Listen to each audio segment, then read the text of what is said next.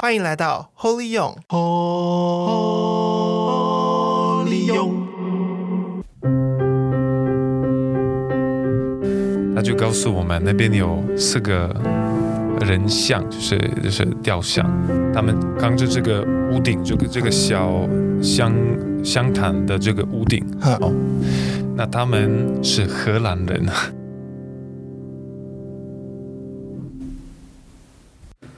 Hello，大家好。今天坐在我们对面的是大家敲碗了一段时间，八神父。上次八神父其实有跟我们分享过《爱的语言》啊，《爱之语》，呃，还有一些八神父的故事，他生命的故事。因此，我就有收到一些朋友们，就是有听这几集的朋友们的分享。他们说八神父奥普知识的时候真的太吸引人了，这些知识的内容他们就真的觉得很有兴趣。因为你们的敲碗，其实我们计划已久了啦，我们就再度邀请八神父、八明志神父来跟我们一起分享接下来的内容。而我们今天呢，会提到的是有关于民间信仰的一些，在天主教的角度要怎么看，以及在我们的生活中我们要怎么去正确的理解，呃，天主跟我们的相处方式跟关系。所以，我们就一起欢迎八神父。嗨，八神父，大家好。神父好，你好。好，所以神父就是听说你之前有去过龙山寺参访过，对不对？是的。你看到了一个神奇的东西。哎、欸，其实你没有讲，我们都不知道。哎，哎，好，现在来神父你说。有时候是因为新来的人，就是有时候要了解这里的文化习俗、历史背景，包括宗教。我们有时候就是必须，有时候比台湾人还认真一点。没有，不能说比台湾人认真，只是说我们的确是想要了解人们的信仰，比较比较普遍的一个主流的信仰。在第一、第二年我来台湾，我们有一些，特别是针对新新来的传教士的一些课程，那了解文化，了解。嗯，包括这里教会的情况等等。那其中一个项目就是民间信仰，还有去参观龙山寺，因为在台北地区这边是大概很有名的一个，很有名的庙，很很有历史的庙。没错。那陪伴我们那时候是一位神父哦，他是讲解。里面的一些内容，一个神父，对，是台湾神父吗？没有，外国的。哇塞，好了，真的比我们还认真。对，他做了一些比较深度的研究，花了时间去了解民间信仰的一些议题。那我们走到中间的香炉，有一个一个圆形的啊、哦、香炉，他就告诉我们那边有四个人像，就是就是雕像。他们扛着这个屋顶，这个这个小香香坛的这个屋顶哦，那他们是荷兰人。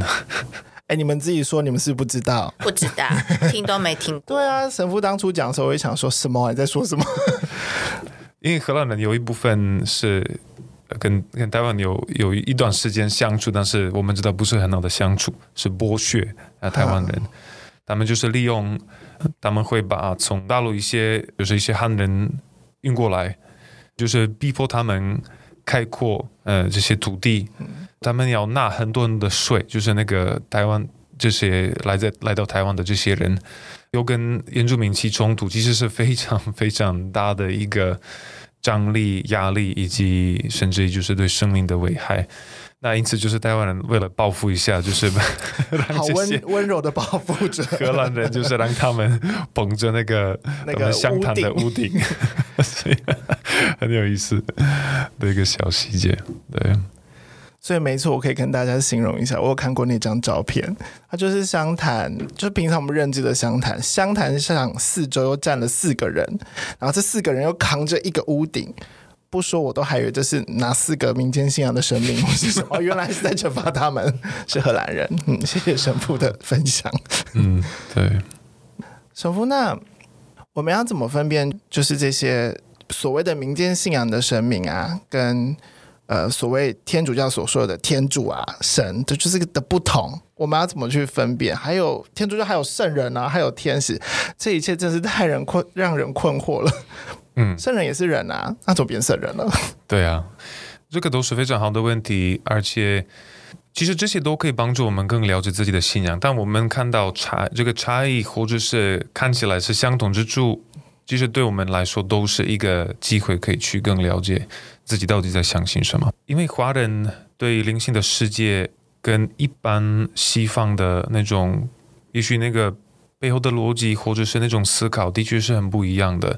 光讲到这个神，这个这个所谓的这个这个名词，其实也是它可以有不同的意义啊，不是像西方，如果你讲 God 或者是拉丁文 Deus，就是它已经有一个比较清楚的定义，就是它是一个创造者哦，他是超越时间跟空间。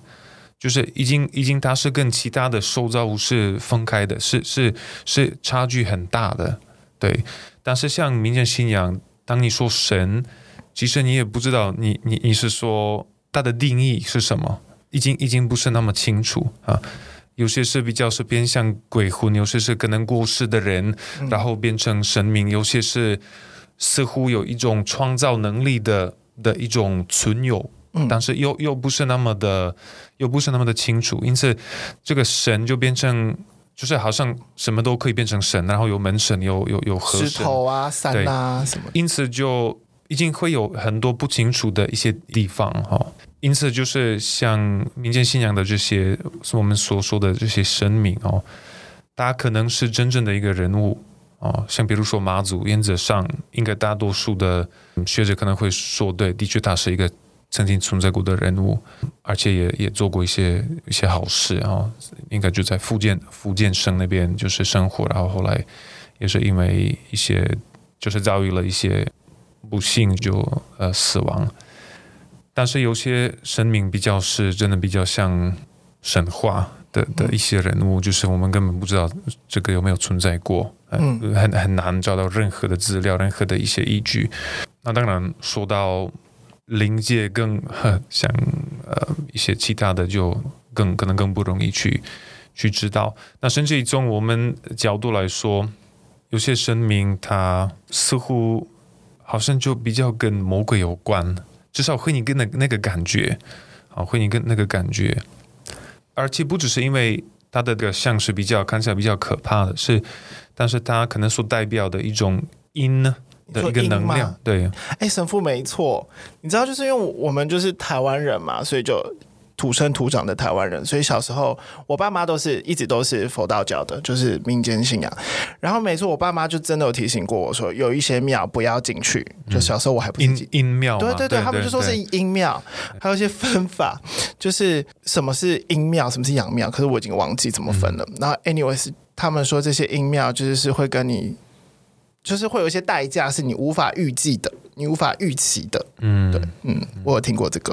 而且我们刚所说的全部都是跟这个神神魂都是混杂的一个一个概念，嗯、所以因此就就很难更好的去定义跟跟描述或者形容，或者是说哦哦神是这个，然后神已经不是这个。从民间信仰的确是有一点困难，但是在天主教信仰或者基督宗教一般的来说，我们。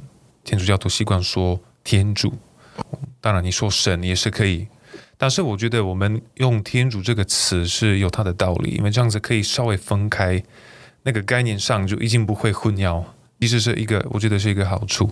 虽然当然我们不能否认，我们基督教朋友用神也是当然是是可以用的哈。嗯，那假如我们天主教徒有一些所谓的圣像啊，无论是圣人或者天使，我们非常清楚的知道。他们是受造物啊，他们绝对绝对不是造物主，因为只有一个造物主，天主嘛。那当然就是我们的圣人，绝大多数有呃历史的资料，或者是我们至少在圣经里面有有看到他们的一些行为等等，包括天使们，呃，也有他们的，比如说他们的名称，或者是他们所做的所做过的事情，所以这个都可以帮助我们，就是哦，OK，我知道。比较有一个清楚的概念，他是谁？他做了些什么？然后为什么他是圣人，为什么？为什么他呃有这个我们可以说这个地位或者是这种荣誉？因为是他是靠近天主哦，他是他是天主的仆人哦，他是天主的仆人，所以他是完全在天主的这个照顾以及他的爱内。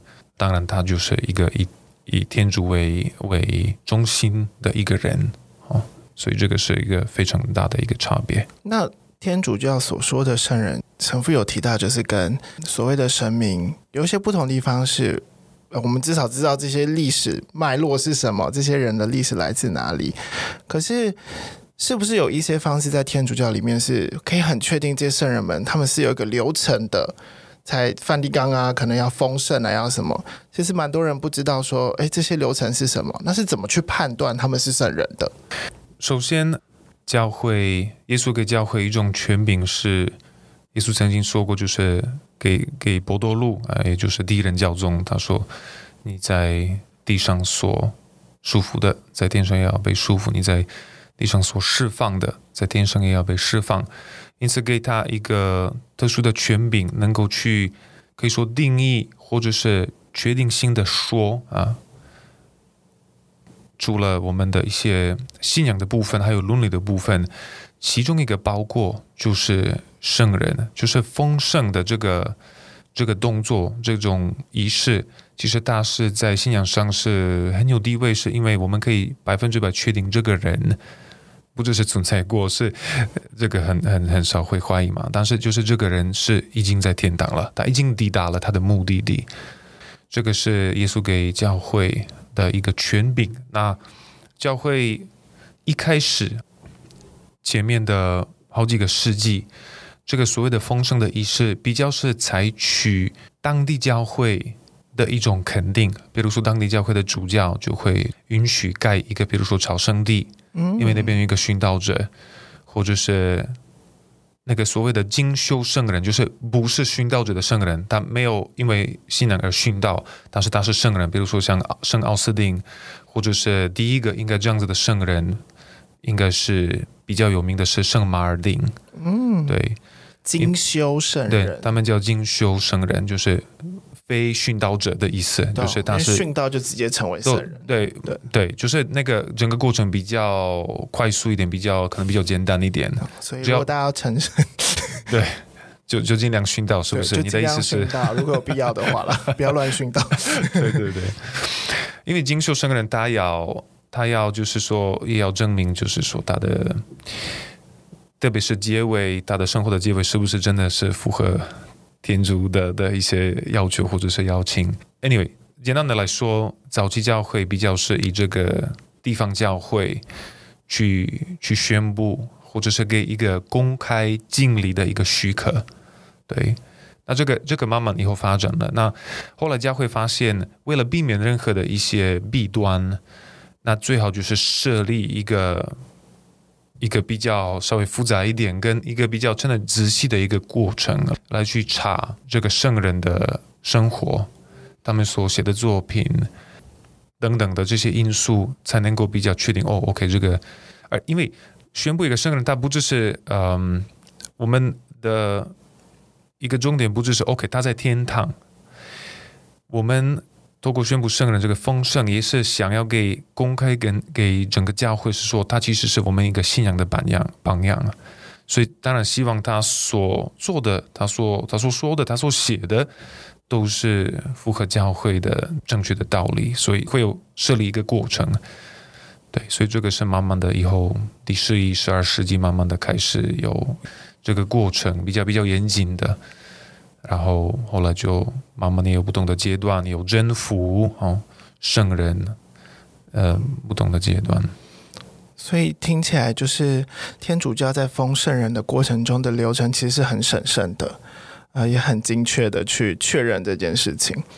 那我刚好听到一个重点是，这些圣人其实有个共通点，那当然每个人生活方式很不一样，可是有个共通点就是他们的目光是看向天主的。嗯，所以显然他们跟天主有一个。特别的关系，可是你知道，我就是从小土生土长的台湾人，对于我们民间信仰来说，去求神拜佛就是民间信仰的求神拜佛。以前妈妈带着我都是有目的的去啊，钱啊，啊，让我们发大财啊，全家健康，还有光明灯哦 什么的。当进入天主教这个文化之后，发现这跟神的关系是很不一样的，是一个建立关系的方式。可是神父，你可不可以跟我们分享一下这个差别到底是什么？圣人们。他们是我们的像大哥哥大姐姐，他们是在我们前面走了这一条信仰的路，他们是天主的仆人，我们是跟他们一起走这个信仰的路。当然，我们目标是共同的目标，就是天主。那跟天主，我们就是要建立一个亲密的一个关系。我们的整个信仰的生活，其实不应该在于。想要拿一些东西，或者是得到什么，为为一个最终的一个一个目标，最最终追求的事，而是我跟天主就是建立这个关系啊，越来越深的关系。所以圣人就是说有一个辅助的啊，辅助的角色啊，不是一个主要的角色。嗯，就是我可以跟所有的圣人有好的关系，但是如果我跟天主没有好的关系，那还是有一点。走偏了，对，还是有点走偏了。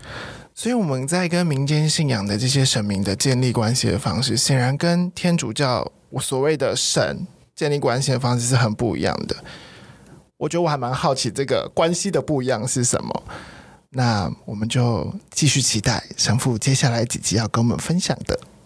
下次见。Holy